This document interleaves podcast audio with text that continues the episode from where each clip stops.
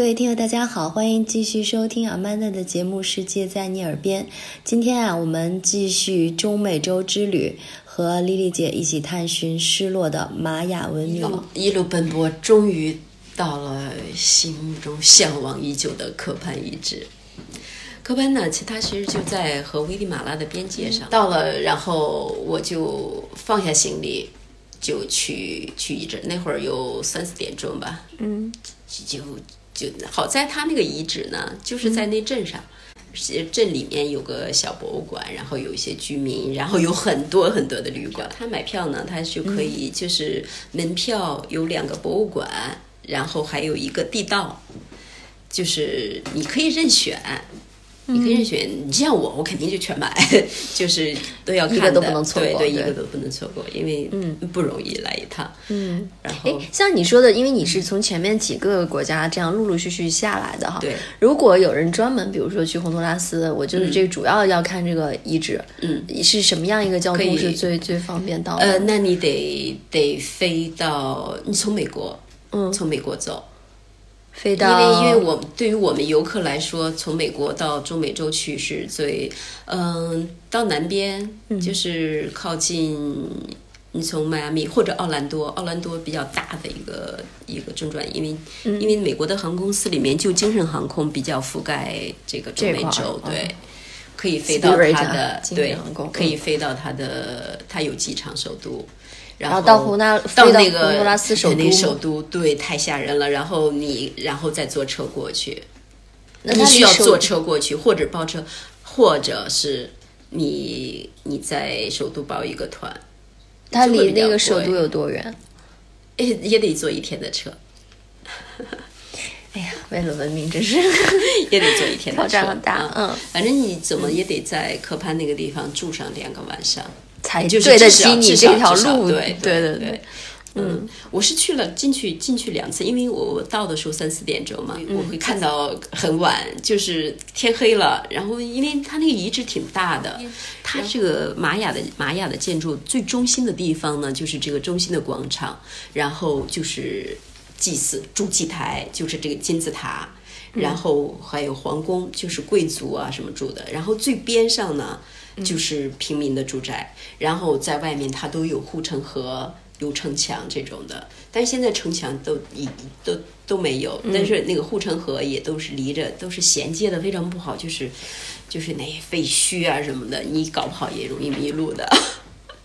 地道因为它有时间限制的，所以就是到，比如说到四点四点半它就会关了，我就我就先进了地道，地道里面有。它它是全拦起来了，你你就不可以看得很近。嗯，它有灯光打上去，呃，也是太阳神的，因为玛雅文化它主要就是太阳神、月亮神、雨神这样，非常漂亮，真的震撼。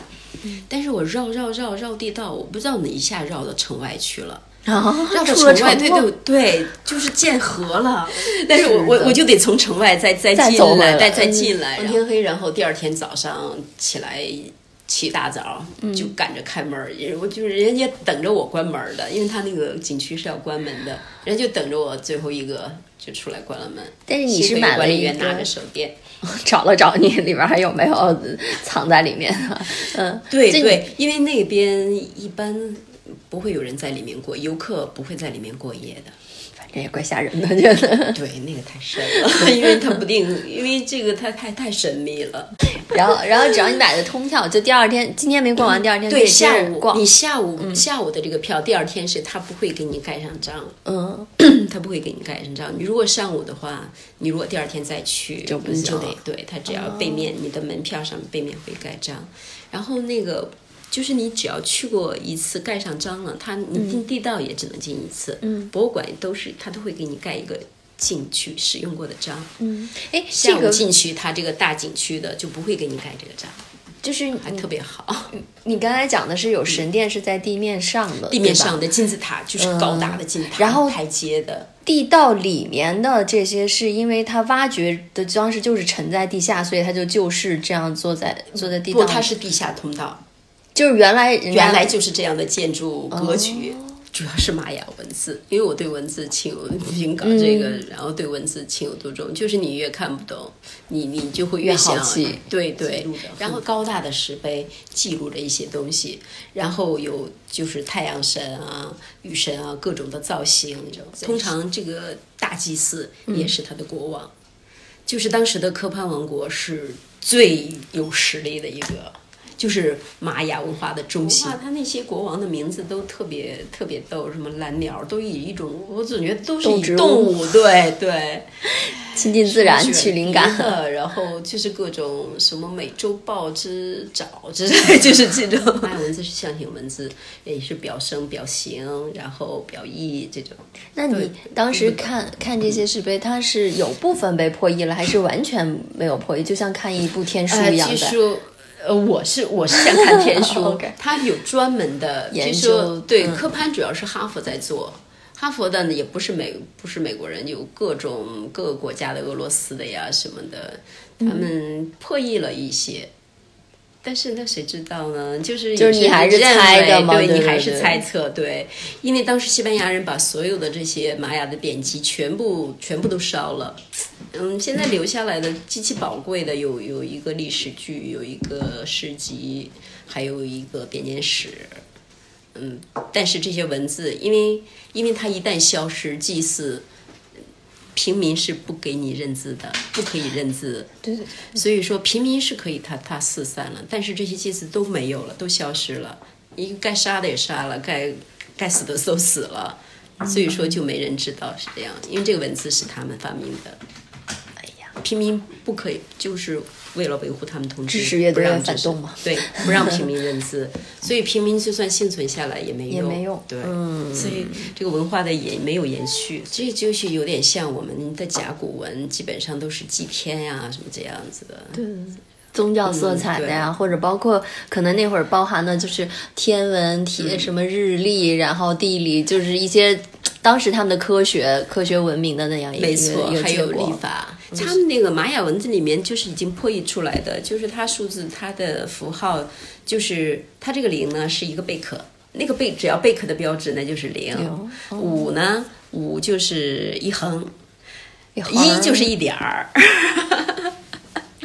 他们是二十二十进制的，不是十进制，因为手脚是加一块儿。二十个二十个，对。除了那个神庙，然后你说还有一个博物馆是吧？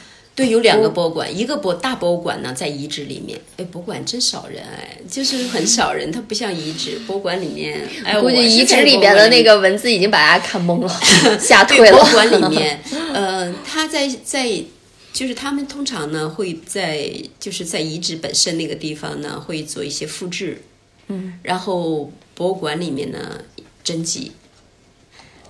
哦，博物馆里才是真的。嗯，对，那样比较易于保护它的温度、湿度什么的，就比较保护那些，尤其那些雕刻实在是太精美、太精美了，就震撼了。你知道太阳神那个金星，哦，舒坦看了以后可以拍照就觉得可以拍照，对，都可以拍照，这个很很幸福。对，就是玛雅人选这种居住地方，首先就是水。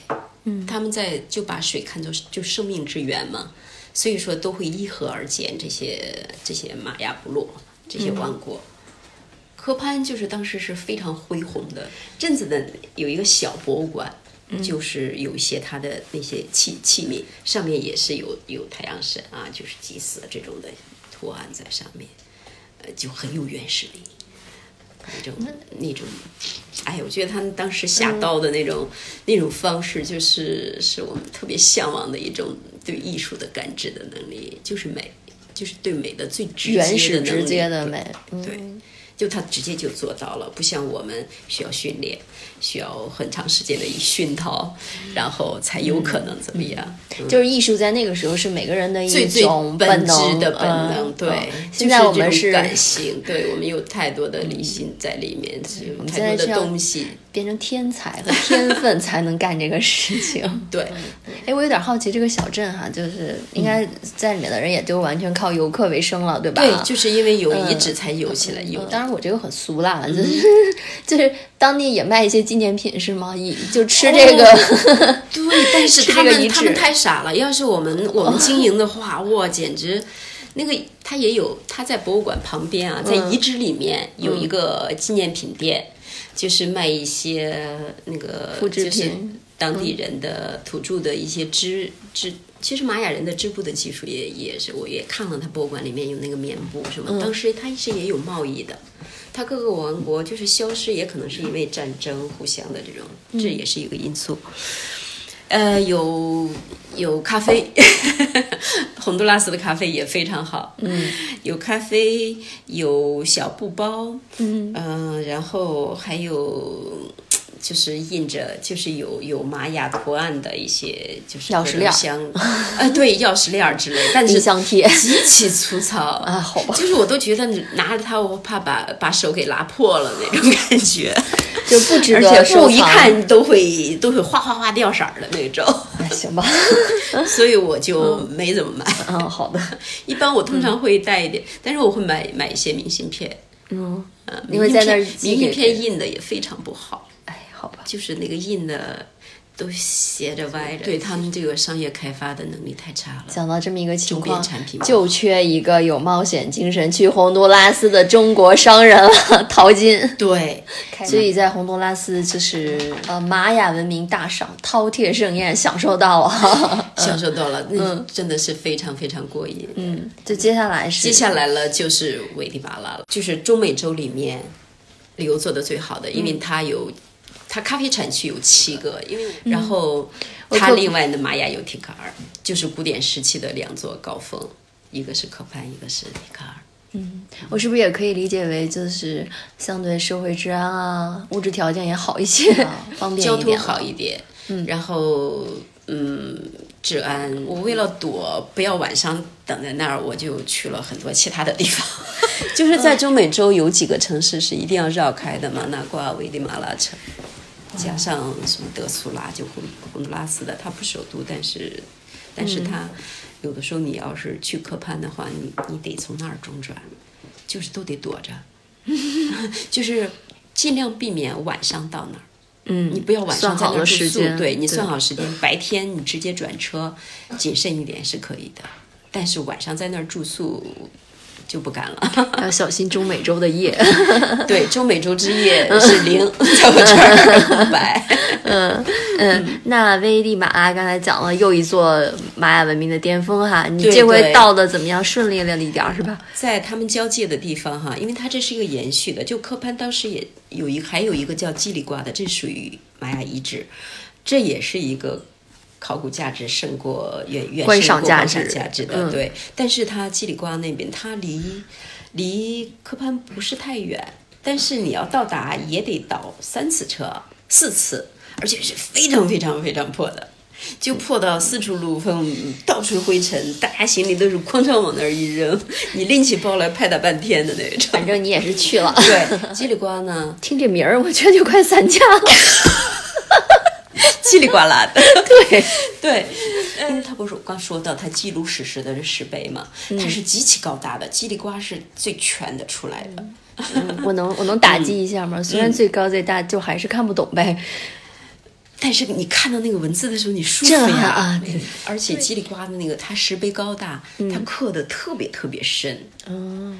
然后，当然你不可以摸的，嗯，但是你刻它，它刻那么深的有力，对，它那个它那个文字的就更突出出来，啊，就是那个美感，就是更有张力。